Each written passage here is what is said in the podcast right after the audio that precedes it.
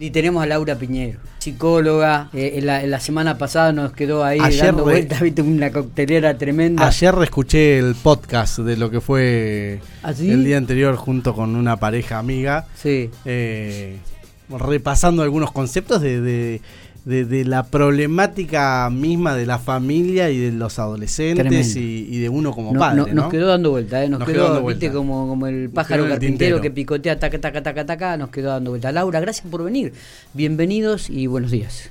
Hola, ¿cómo les va? Gracias por invitarme. Bueno, ¿todo tranquilo? Sí, muy bien. ¿Tiene el consultorio acá cerca, acá pegado? ah, es acá, ah, acá, acá el consultorio. Está Daniela Giganti, donde hay un equipo de profesionales muy grande, ¿eh? En la 5 entre 14 y 16. Exactamente, así que cualquier cosita ustedes si tienen que evacuar alguna duda o psicoanalizarse ¿eh? o, algún test vocacional. He, venido acá. ¿Eh? A tratar de solucionar mis problemas, me fui con más, no te preocupes. y se le ocurre. Bueno, eh, seguimos un poco esta temática de lo que habíamos hablado el otro día y te decía yo, eh, anteriormente se hacía un test vocacional cuando los chicos querían un poco saber qué carrera o, por qué carrera inclinarse, digo, y vos me dijiste ya está, eso fue es obsoleto, no no es totalmente diferente en la actualidad los test vocacional. Contanos un poco sobre esto, Laura. Bueno, la orientación vocacional va acompañando también los procesos sociales, o sea, hace 30 años la orientación vocacional era muy pasiva, o sea, vos tomabas una serie de test y de alguna manera le podías decir a alguien que era bastante pasivo, eh, bueno, tenés inclinación o tendencia para estudiar medicina, tenés, eh, eh, no, digamos, los buenos psicólogos no, pero, pero había mucha gente que tenía como una idea de un oráculo, ¿viste? Como alguien que ve algo y lo dice y la otra persona no se involucra. es decir, hoy es verdad que hay test de nueva generación, pero lo que más es digamos, hay que hacer es un balance de competencias, es decir, poder identificar la persona los saberes no sabidos. No, porque los saberes del trabajo no solo se aprenden en situaciones laborales. Hoy los saberes del trabajo se aprenden en distintas eh, o en distintos contextos. Por ejemplo, hay jóvenes que tienen mucha capacidad de trabajar en entornos colaborativos porque lo aprendieron en el deporte. Ese es un saber que hay que identificar porque es fundamental a la hora no solo de estudiar, sino de trabajar. Eh, la escuela tiene experiencias aisladas de entornos colaborativos. Todavía la escuela tiene una forma piramidal de enseñanza eh, y hoy la generación Z tiene muchísima eh, capacidad para trabajar cooperativamente. Y los liderazgos son más horizontales, no es un liderazgo de un iluminado que baja la verdad y los otros la siguen. Ese saber fue muy del siglo XX. Hoy hay mucha capacidad de trabajar en entornos colaborativos que muchos jóvenes no los desarrollan en, eh, en, la escuela, pero sí en ámbitos culturales, en voluntariados, en militancias políticas también. La militancia ayuda muchísimo a trabajar en entornos colaborativos. Y ese, por ejemplo, identificar esos saberes como otros saber fundamentales, la flexibilidad, la capacidad de, adaptación a situaciones nuevas, eso es un, saber también clave en la universidad, clave en cualquier trabajo. Es decir, que eh, por supuesto hay test para poder identificar bueno, cociente intelectual, que ya casi no se usa, pero bueno, hay, hay, cada persona tiene, o cada psicólogo también tiene su método. Ah, está bien. Yo me inclino más por identificar esos saberes no sabidos y fortalecerlos, porque son aquellos que te van a permitir tomar decisiones con, con muchísima capacidad de posicionarte y sobre todo también ahora se necesita una, un trabajo en equipo con especialistas para ver el contexto de formación porque hoy la formación no es solo ir a la universidad. Hoy la formación es entrar a un periodo, a un proceso de formación continua. Si hoy un título universitario equivale a un título secundario de hace 30 años. Si una persona que tenga un título universitario no quiere decir absolutamente nada. Si esa persona no ingresa a un sistema de formación continuo, si no tiene experiencia dentro de la universidad para haberse formado en contextos laborales, si no tiene redes de digamos, de cooperación, como son, en general hay algunas profesiones que lo hacen muy bien, como los ingenieros en sistemas ya desde primer año están en redes, en redes de cooperación, entran a hacer eh, digamos, cooperación de trabajos, eso ayuda un montón a la hora de insertarte laboralmente. Si una persona hace todo el secundario, nunca se contactó con el mundo laboral, hace toda la universidad, nunca se contactó con el, el entorno laboral, hace un posgrado, termina siendo un estudiante prolongado que va perdiendo saberes del trabajo. Porque como el trabajo y la educación superior a veces se a veces no se, no se, no se conectan, no se relacionan, ¿no es cierto? Entonces, los estudiantes hoy tienen que hacer un gran esfuerzo, porque la universidad lo hace, pero recién en un cuarto, quinto año. Entonces, tienen que hacer un gran esfuerzo de conectarse con el mundo laboral para poder adquirir esos saberes del trabajo que generalmente en la educación superior tampoco se adquieren. Eh, esto me hace pensar también que eh, los chicos también ha cambiado la edad en cuanto al crecimiento, al desarrollo de, los jóvenes, ¿no? Ya no es este chico, de, eh, esto lo descubre a los 23, 24, 25 años, lo que me está diciendo Laura. Sí. No a los 18 cuando tiene que comenzar una carrera. No, a los 18 sí puede tener, es importante, digamos, la orientación vocacional también en, Argentina, pero mm, en muchos lados se hace, también es continua. Se hace para eh, elegir un buen secundario, para elegir una orientación secundaria. Em, en general, los jóvenes eligen la orientación secundaria por afinidad de amigos, no porque tengan condiciones para lo tecnológico o condiciones para lo humanístico. O por la presión familiar. O por, o por presión familiar, pero sobre todo, eh, más que nada, para estar con los amigos. Que es interesante, pero bueno, eso también eh, se pierde y se desgrana mucho saber. Porque una persona que, por ejemplo, tiene una gran capacidad artística y una gran capacidad de creatividad y lo mandás a un bachillerato, a, una, a, un, trayecto formativo convencional donde no experimente nada de creatividad, ese saber se pierde. Sí, totalmente. Lo mismo alguien que tenga conocimientos de música o alguien que tenga conocimientos tecnológicos.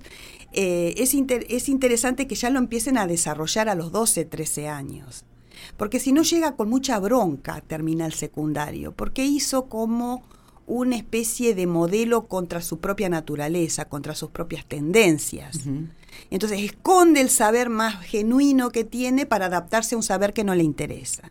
Eso se pierde mucho capital. Qué importante es esto. ¿eh? Se, pierde mucho capital. ¿Cómo, ¿Cómo, ir seleccionando en el secundario las especialidades, las distintas sí, es muy importante. Es muy importante porque eh, digamos, los jóvenes terminan haciendo lo más eh, conservador y estándar porque no hay otros modelos, ¿no es cierto? Pero si hubiera capacidad de entrenamiento en música, en arte, en expresión corporal, en, en, filosofía, en, en, distintos saberes humanísticos, ellos también podrían tener y desarrollar tendencias para eh, las ciencias sociales, para la comunicación social.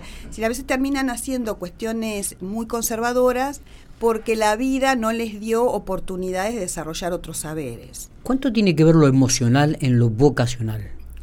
Mira, lo emocional es transversal a todo, digamos. Una persona que no se registra a sí misma o que no tiene un conocimiento de sí mismo, elige mal en general, ¿no? Porque conectarse con el afuera eh, requiere un periodo anterior que es este, reconocer que hay adentro. ¿No es cierto? Si yo no identifico que soy creativo, si no identifico que eh, soy una persona que la, rutina me cansa, si yo no tengo un, un, conocimiento de mí mismo, mal voy a poder elegir el contexto de formación donde me voy a formar, ¿no? Porque también eh, los saberes del trabajo tienen una serie de estereotipos. Se valora mucho la memoria, la repetición, la obediencia y la disciplina. Esos saberes eran muy importantes en el siglo XX, pero hoy no tienen ningún sentido. Entonces, que una persona sea que no tenga demasiada disciplina repetitiva en los contextos de hoy llamados buca, que son inciertos, que son complejos, que son ambiguos, esos saberes disciplinares ya no sirven más. Se necesitan saberes más flexibles capacidad de adaptación a lo nuevo, a lo ambiguo, entender lo complejo, porque las cuestiones lineales en, en los contextos laborales actuales, que cambian tanto, no sirven. ¿No? Ahora, ¿cómo, ¿cómo hace la familia para, para hacer este acompañamiento de, de, los más chicos? Decías, desde los 12 años eh, tendría que estar potenciando su, su, creatividad, su, tendencia. Eh, ¿cómo, hace la familia? Por ejemplo, en estructuras donde la educación, por ejemplo, en General Pico, eh, hay escuelas que cambian a los chicos de, del destino de, de, la formación que va a haber por si se llevaron materias o no. Que pueda elegir o no naturales o ciencias sociales, por ejemplo. Bueno, la familia tiene que, es una, el, mundo adulto es un gran aprendizaje escuchar a un adolescente, porque siempre dice la verdad, siempre, eh, el tema es que si lo que, si lo que dice es descalificado, el adolescente se cierra. Entonces, si un adolescente, por ejemplo, el padre se tranquiliza si hace deporte, pero ¿qué pasa si ese adolescente le gusta la comedia musical? Empieza a ver como cierto sentimiento catastrófico, a ver que porque eso que es un saber incierto, bailar y cantar, empiezan todos los estereotipos, se va a morir de hambre, no sabe nada, eh, él tiene que hacer algo que rinda, que tenga salida laboral, son todos estereotipos, porque una persona que no haga lo que les apasiona, como ustedes en este momento, que les gusta lo que hacen, que son creativos, que se levantan con ganas de venir a laburar, si vos no tenés esa pasión, no puedes trabajar porque te, rajan del laburo, te ven que no te interesa nada, porque cuando uno empieza a desconectarse del saber más genuino, se pierde como persona. Qué, qué, importante que es esto, ¿eh? Pero que además a los padres nos pasa lo que vos estás diciendo.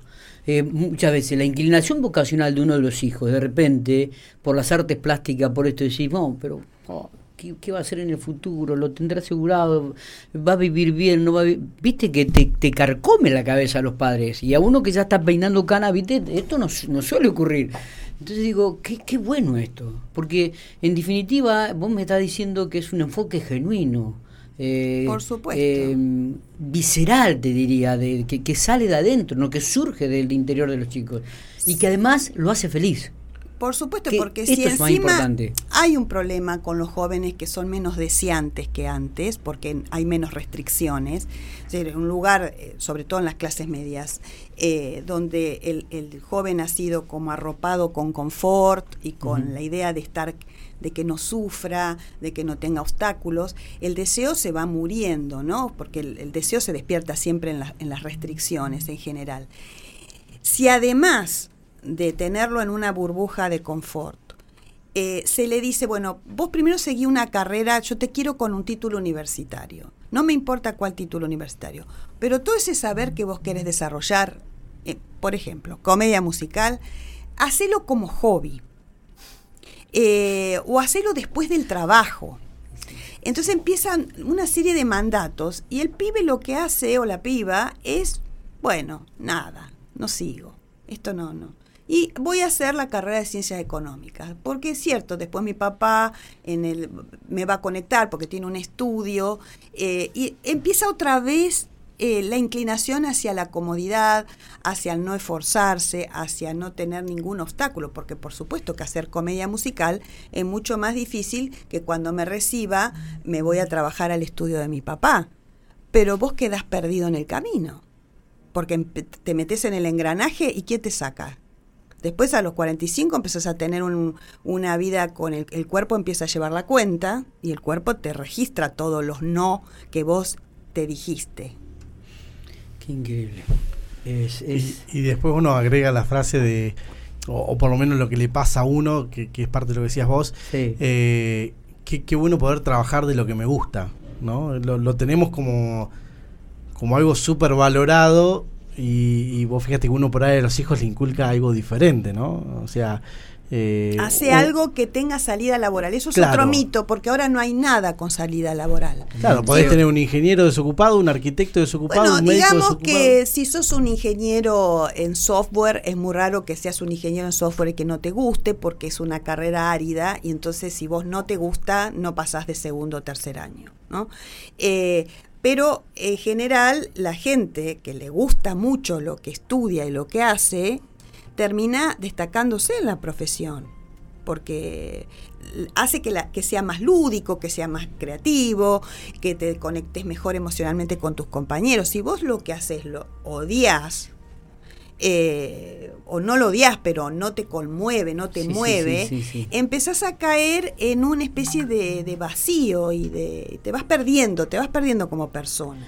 Laura, te saco un poquito de este contexto y te ubico en la actualidad. Se vuelve la presencialidad plena. Teniendo en cuenta dos años que vinimos prácticamente con, en lo virtual. después un mix ahí que lo virtual, que lo presencial.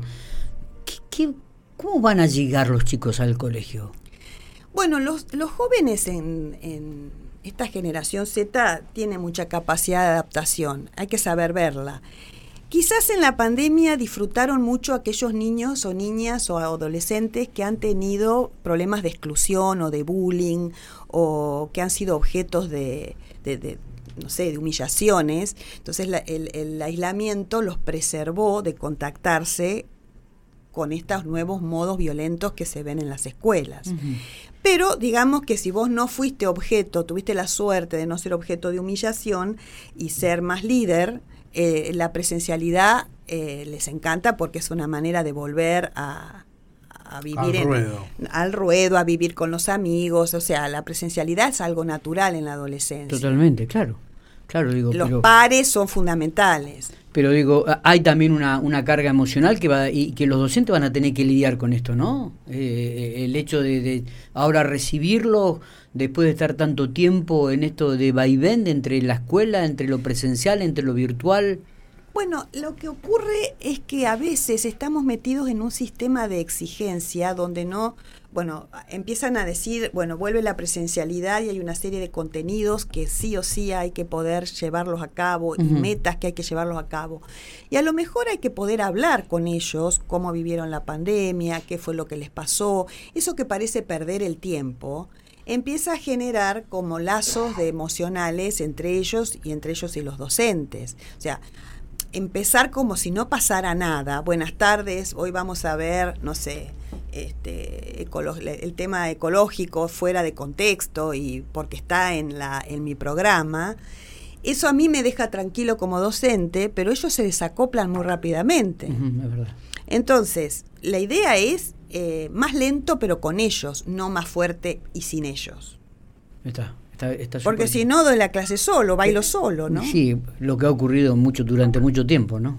Igual los docentes en general eh, son eh, personas eh, que ponen mucho el cuerpo, que son muy creativos, a pesar de que el sistema todavía sigue siendo muy lineal y no a la altura de los saberes que requieren, que tienen los la generación Z, sí, sí, que, es, que es mucho más horizontal que lineal, que es más compleja, que, que, tiene un tiempo de, de, atención mucho más corto, no tiene la lógica del libro, ¿no es cierto?